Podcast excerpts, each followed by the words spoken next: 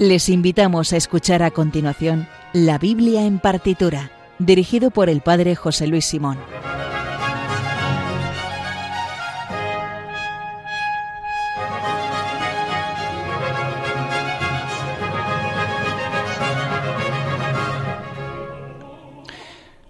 Buenas noches. Después del programa El hombre de hoy y Dios del Padre Luis Fernando de Prada, vamos con el tercer programa de la Biblia en partitura.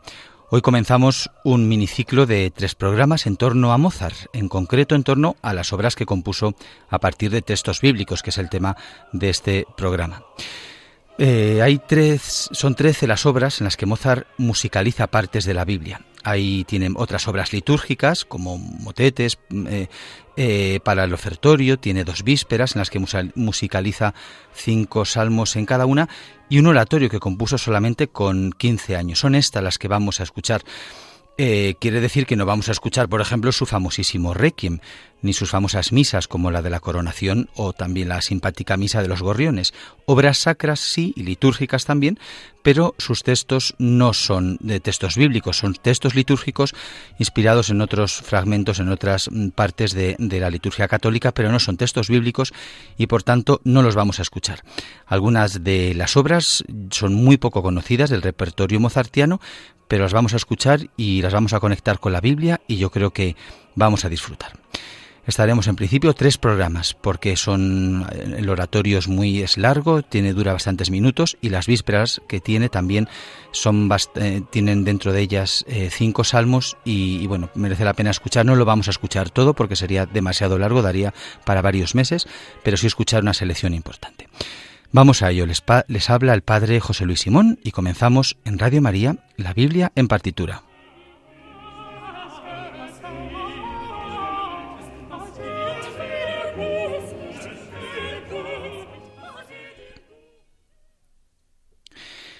Y vamos a presentar al personaje, a Mozart. Eh, no lo vamos a presentar musicalmente porque todos lo conocemos y vamos a hacer una presentación de este genio en palabras de otro genio. Eh, el Papa Benedicto XVI, que es mozartiano declarado, también es un eh, pianista, al menos aficionado, es muy melómano, dijo de Mozart en una al, al, finalizar un concierto, estando en Castel Gandolfo el 8 de septiembre del 2010, dijo de Mozart este texto que nos sirve para, como digo, para escuchar su música no solamente desde el punto de vista musicológico e histórico, sino también desde el punto de vista espiritual, que es el que nos interesa. Dice el Papa Benedicto, Permitidme, sin embargo, que exprese una vez más el afecto particular que me une podría decir desde siempre, a este sumo músico, se refiere a Mozart. Cada vez que escucho su música no puedo dejar de volver con la memoria a mi iglesia parroquial, donde cuando era un muchacho en los días de fiesta resonaba una de, mis, de sus misas. En el corazón sentía que me alcanzaba un rayo de la belleza del cielo, y esta sensación sigo experimentándola también hoy cada vez escuchando esta gran meditación dramática y serena sobre la muerte. Se refería en concreto el Papa al, al Requiem, que era lo que acababa de sonar en Castel, Gandolfo, en Castel Gandolfo. El Mozart toda está en perfecta armonía, cada nota, cada frase musical, es así y no podría ser de otra manera. Incluso los opuestos quedan reconciliados en la Mozart Shell Heiterkeit, la serenidad mozartiana. Todo lo envuelve en cada momento. Es un don de la gracia de Dios, pero es también el fruto de la fe viva de Mozart, que especialmente en la música sacra logra reflejar la respuesta luminosa del amor divino, que da esperanza incluso cuando la vida humana es lacerada por el sufrimiento y la muerte.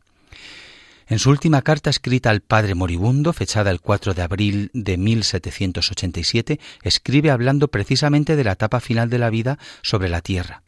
Desde hace algún año he alcanzado tanta familiaridad con esta amiga sincera y sumamente querida del hombre, se refiere a la muerte, que su imagen ya no solo no tiene nada de aterrador, sino que me parece incluso muy tranquilizante y consoladora. Y doy gracias a mi Dios por haberme concedido la suerte de tener la oportunidad de reconocer en ella la clave de nuestra felicidad. No me acuesto nunca sin pensar que el día siguiente quizá ya no estaré. Y sin embargo, nadie que me conozca podrá decir que en compañía yo sea triste o de mal humor. Y por esta suerte doy las gracias cada día a mi Creador y lo deseo de todo corazón a cada uno de mis semejantes. Esto decía el genio de Benedicto XVI del genio de Mozart. Por lo demás, aparte de esta perspectiva espiritual con la que vamos a escuchar su música, recordar que Mozart nació en Salzburgo, en Austria, un 27 de enero de 1756 y murió también en Austria, pero en Viena el 5 de diciembre de 1791. Fue bautizado eh, como eh, unos nombres muy complejos, como Johannes Chrysostomus Wolfgang Theophilus Mozart, aunque él firmaba habitualmente como Wolfgang Amadeus y una de sus firmas, él cambiaba las firmas, pero la más común era esa y de ahí ha pasado a la historia. Bueno, pues lo de la historia yo creo que la sabemos todos. Fue un niño prodigio de la música a la que se dedicó como compositor, pianista y director de orquesta. Fue educado por su padre, el también músico Leopoldo Mozart, y es la cumbre, desde luego, del clasicismo musical y posiblemente de la música. Con perdón de Bach, que los que somos baquianos no consentimos que se diga sin más que Mozart es el más, pero bueno, eso es para debatir hizo desde pequeño con su padre al comienzo muchos viajes por Europa para darse a conocer en las cortes europeas. Hizo tres viajes en concreto a Italia. Vamos a escuchar algunas de las obras que él eh, compuso allí. Con 13 años fue nombrado el Concertmeister, o sea, el jefe de capilla del príncipe arzobispo de Salzburgo, dado que allí en esa ciudad, pues el, obispo, el arzobispo, era el, príncipe que gobernaba pues, todo, también material eh, y, políticamente la ciudad. Cargo que, que mantuvo aunque con muchos problemas que, tenía con el príncipe arzobispo durante toda su vida de adulto fruto de esta, de esta relación y de este trabajo como Kapellmeister, Kapellmeister perdón, eh, surgieron algunas obras sacras que vamos a escuchar, por ejemplo, las vísperas. Vamos a escuchar hoy tres salmos que compuso en, en ese periodo. Tuvo una azarosa vida personal y financiera que transcurrió entre sus trabajos para la corte y viajes donde componía y estrenaba sus obras, hasta que murió solo con 35 años. Entre sus más de 700 obras, donde destacan sus famosas 41 sinfonías y sus óperas, hay 62 obras sacras, entre misas, letanías y obras menores. Hay una que es muy difícil de catalogar, que es eh, la obra David Penitente, porque es verdad que parafrasea muchos versículos de los Salmos, pero realmente está configurada y constituida como una obra masónica. Bueno, vamos a escuchar ya en, eh, la primera de las obras de Mozart. Es una obra eh, muy breve, muy cortita. es un motete compuesto en julio de 1765 en Londres. lo compuso Mozart cuando tenía solamente nueve años que estábamos jugando con los Playmobil y los demás, pues Mozart componía motetes. Está muy influenciado, como he dicho, estaba mm, compuesto en, Londres, que estaba allí de viaje, y está influenciado por la música coral de los coros polifónicos eh, litúrgicos ingleses.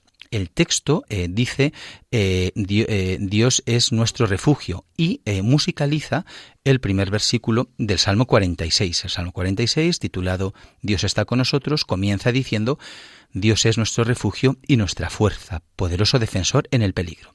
Bueno, pues Mozart lo musicaliza eh, en este motete muy breve que apenas dura un minuto y treinta segundos.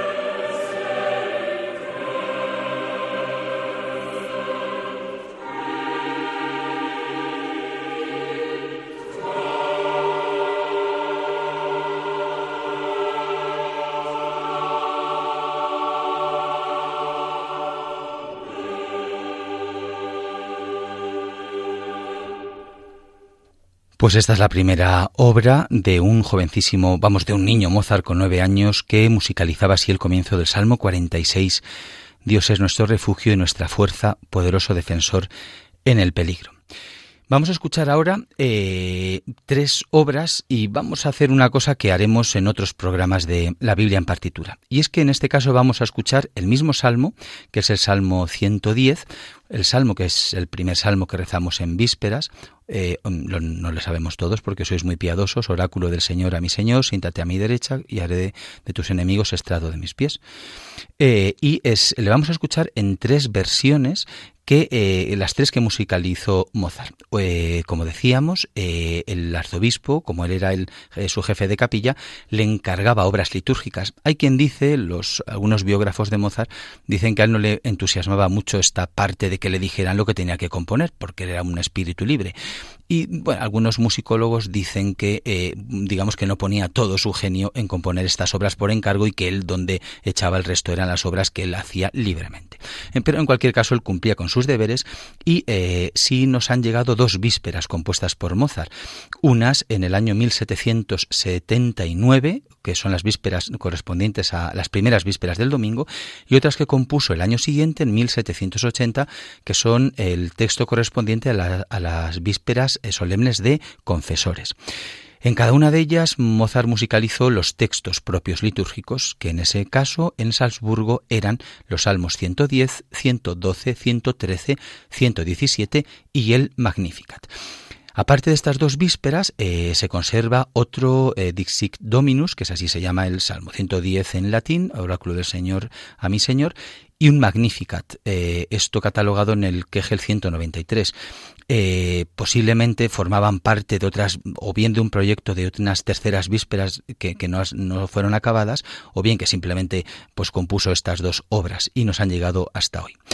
Pues vamos a escuchar los tres salmos eh, para ver cómo eh, un mismo autor pone música, eh, y son tres músicas diversas, a un mismo texto de la Biblia. Vamos a comenzar, por tanto, escuchando el, Salmo 110, Oráculo del Señor a mi Señor, que forma parte de las vísperas, primeras vísperas del domingo. Está catalogado en la obra de Mozart como el Kegel 321. Es una obra un poquito más larga, dura eh, un poquito más de cinco minutos.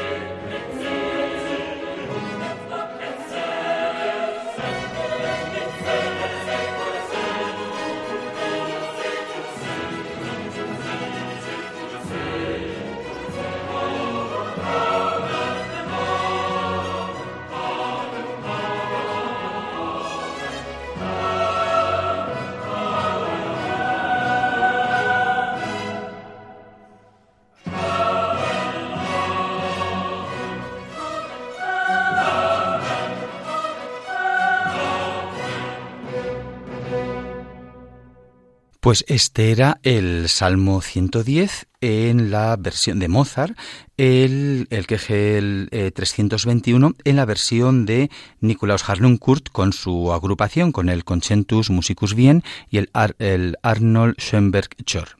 Eh, vamos a escuchar ahora la segunda versión. Esta era la versión de las vísperas, las, las primeras vísperas solemnes para domingo. Y vamos a escuchar ahora el mismo salmo, el Salmo 110, pero en la versión que hizo Mozart al año siguiente para las primeras vísperas de confesores. No he dicho antes, pero tiene la misma estructura. Primero eh, suena en gregoriano la, eh, la antífona y luego, cuando comienza el texto propiamente del salmo, es cuando entra toda la orquesta con las trompas y timbales, etcétera, etcétera. Y para acabar, le añade el texto de la, el, el, Gloria al Padre, la doxología final. Pues vamos a escuchar, eh, interpretado también por, dirigido por Nicolás Harnoncourt, el mismo Salmo 110 de Mozart, el Dixit Dominus.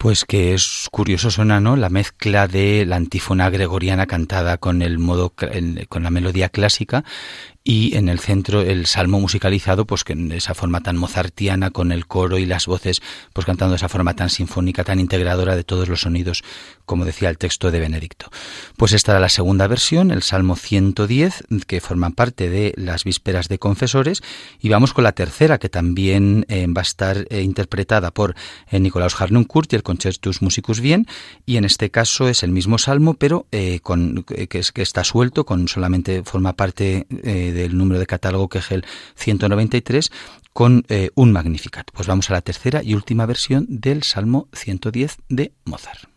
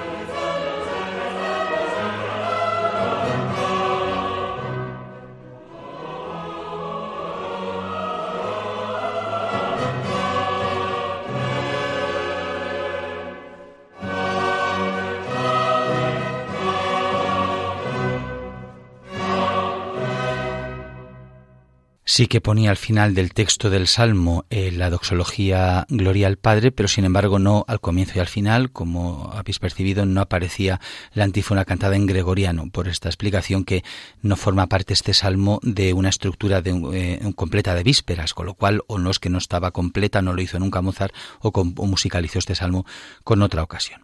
Bueno, pues estas han sido las tres versiones que, eh, las tres ocasiones en las cuales Mozart musicalizó este Salmo, el Salmo 100 110, Oráculo del Señor a mi Señor. Em, vamos a cambiar ahora y vamos a escuchar una obra muy cortita. Los eh, mozartianos eh, que conozcáis muy de cerca su obra, sabéis que es una obra que está en discusión si es de él o no. Es una obra muy breve de minuto y medio. Es la antífona Cibabit Eos. Es la antífona que forma parte del oficio del Corpus Christi, es el introito. El texto está tomado del Salmo 81. Es un, el Salmo 81 es un canto festivo llamado a la felicidad, que empieza diciendo aclamad a Dios nuestra fuerza, pero esta antífona eh, del Día del Corpus solamente canta, o, sí, solamente toma el, el, versículo 17, los alimentaría con flor de harina, los saciaría con miel silvestre. Pues em, la idea es que en uno de los viajes de Mozart por Italia recalaría en Bolonia donde transcribiría este introito, como decía, del oficio del Corpus Christi y haría este breve motete como digo, no, eh, de hecho, eh, eh Kurt en la integral que tiene de la música eh, sacra de Mozart no lo, no lo contempla y en muchas grabaciones de la música religiosa de Mozart no aparece, por, como decía, por estar en discusión si realmente él es autor o no pero por si acaso, y como tampoco es feo, sí que lo vamos a escuchar. De hecho, he encontrado una versión que, que, que, he de confesar que no, no, sé quiénes son los, eh, ni el conductor, ni el director, ni los intérpretes. Pero bueno, vamos a escuchar este motete presuntamente o que clásicamente se había atribuido a Mozart, sea o no de él. El Cibabit Eos los alimentaría con flor de harina, los saciaría con miel silvestre.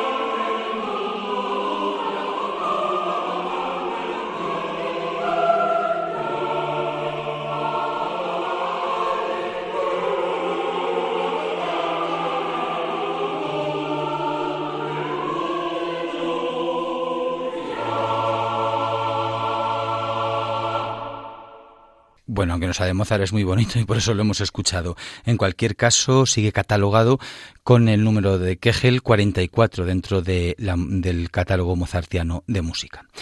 Bueno, y vamos ahora, si cambiamos de registro, porque eh, no vamos a escuchar una obra eh, litúrgica, vamos a escuchar un oratorio, el único oratorio o cantata sacra que compuso Mozart a la edad de 15 años. ¿Qué estábamos haciendo a los 15 años? Pues acordaos, bueno, pues Mozart componía oratorios.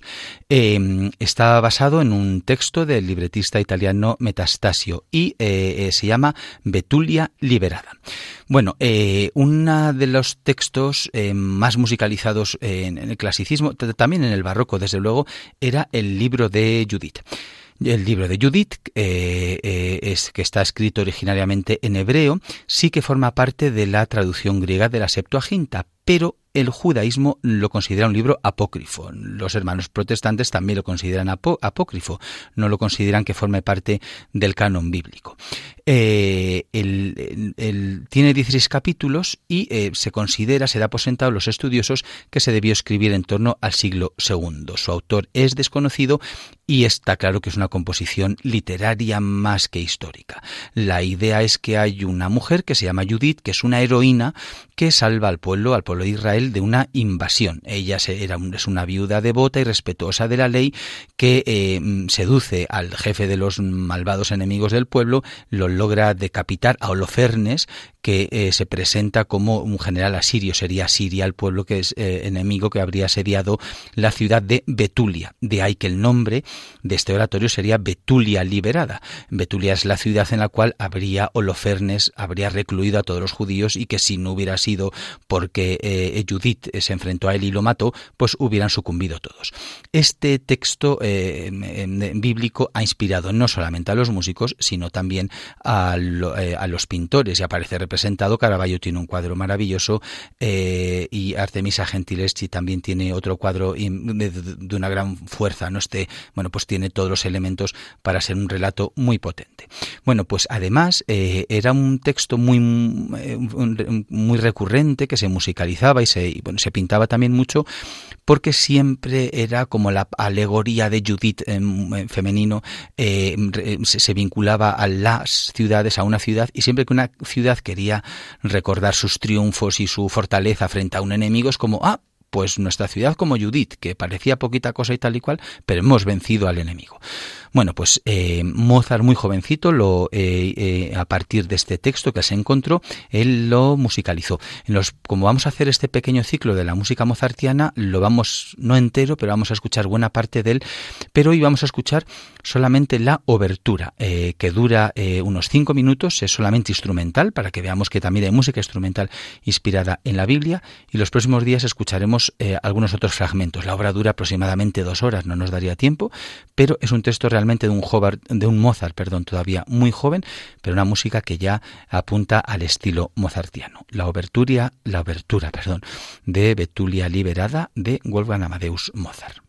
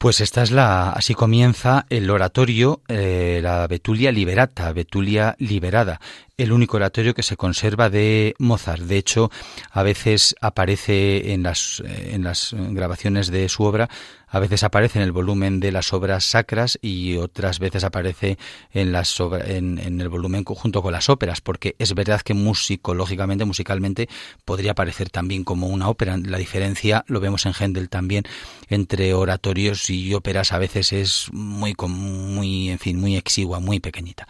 Bueno, pues así interpretaba este comienzo eh, Peter Mag conduciendo eh, el coro del Centro de Música Antigua de Padua con la Orquesta de Cámara de Padua y del Véneto. Eh, en los próximos programas escucharemos más partes de este oratorio en esta misma versión.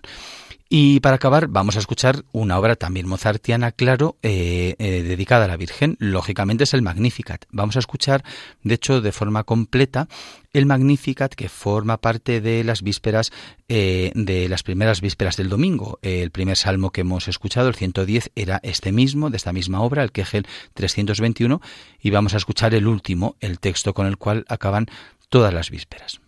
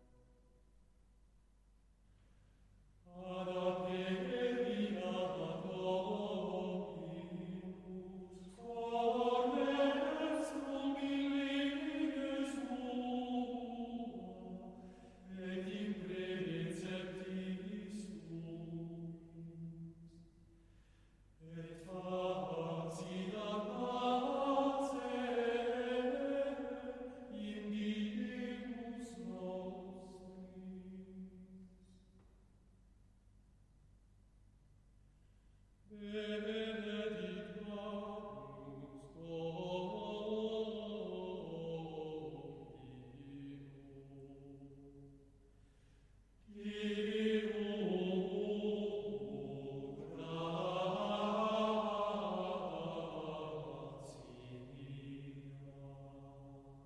Bueno, y además del Magnificat estaba el Bendigamos al Señor, demos gracias a Dios, con el que se acababa la liturgia. Bueno, pues este es el Magnificat de las vísperas, de las primeras vísperas solemnes de domingo, el Kegel 321 de Mozart, interpretado, dirigido por Nikolaus Harnoncourt, eh, el Concertus Musicus Wien y el Arnold Schoenberg Schor. Eh, al escuchar esto, quizá eh, vosotros que sois todos muy piadosos y que rezáis vísperas, os habéis podido preguntar y habéis dicho. Pero entonces vamos a ver, en el siglo XVIII eh, tú ibas al Salzburgo y opción A, o cantabas en un coro, o B, qué es lo que hacías o, o qué hacían con estas partituras, porque es verdad que estas vísperas cantadas, eh, solamente los salmos y demás, pues mm, podían durar, pues, pues, pues, pues, no sé, los salmos solo 25 minutos, eh, eh, cosa que nos ponemos a rezar nosotros ahora con la aplicación de las vísperas y tardamos en casa en 10 minutos y lo leemos tarde. ¿Cómo entender esto? De, la misma manera que otras composiciones, las grandes misas, la misa en sí menor de Bach, es decir, el Kyrie el Gloria, Credo Santus y Benedictus, dura casi casi como dos horas. Eh, ¿qué, se hacía? ¿Para qué se, para qué se componía eso? Eh, ¿qué, sentido tenía? ¿Era solamente para escuchar? Hay que pensar que cuando se eh, los, pues los mecenas o el arzobispo, como en este caso el arzobispo de Salzburgo se lo encargaba a Mozart, era porque querían, si Mozart era un genio, querían que este genio hiciera musicalmente, pusiera música a un texto importante. Es como, esto es bueno, es del texto de, la, de las vísperas, pues queremos que los mejores pongan música y que la mejor música sea la de las vísperas. Efectivamente, iban eh, en un acto muy importante y muy relevante, muy solemne, que presidiría seguramente el arzobispo en la Catedral de Salzburgo, y se escuchaban. Y ahora nosotros con nuestra mentalidad, que todo lo tenemos que cantar y tal y cual, y que tenemos súper metido hasta la médula, que hay que participar cantando en la liturgia, decimos, ah, pero la gente no participaba, solamente escuchaba y tal. ¿Cómo que solo escuchaba? Hoy en misa normalmente la plegaria solo la escuchamos y no estamos participando también. Es decir, que nuestro esquema litúrgico práctico cotidiano quizá nos puede parecer un poco excesivo un poco que no nos ayudaría suficiente, pero si lo vemos con otra perspectiva podemos ver que realmente también tiene mucho sentido. Lo mismo buena parte de los edificios religiosos, pues utilidad algunos de ellos pues igual no son los más prácticos y los más útiles, pero la idea cuál era, ha sido siempre, oye, pues que lo mejor y lo más bonito fuera dedicado para el Señor. Pues esto es lo que pensó el arzobispo de Salzburgo y por eso se encargó a Mozart, para que la gente solo escuchando, que es tan importante, pudiera disfrutarlo. He dicho, esto ya es una opinión personal, pero me parece que es interesante esta clave para poder disfrutar y entender eh, estas creaciones de la música clásica.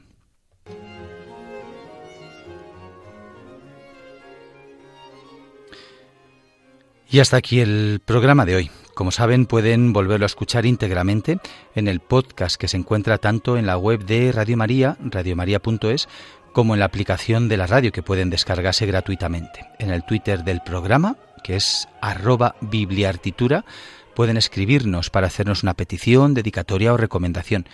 Y además tienen la lista de las obras que acabamos de escuchar. Pueden ponerse en contacto con nosotros en el mail la Biblia en partitura arroba radiomaria.es o por correo postal a la dirección de Radio María, Paseo de Lanceros 2, primera planta, 28024 Madrid. La próxima semana no se pierdan a esta misma hora el programa Música de Dios con el Padre Eusebio Guindano.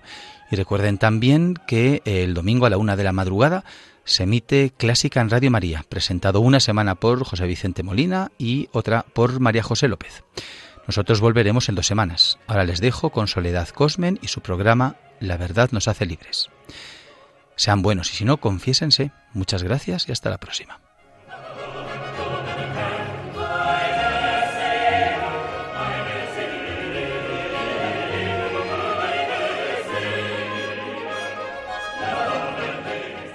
Han escuchado en Radio María La Biblia en partitura, dirigido por el Padre José Luis Simón.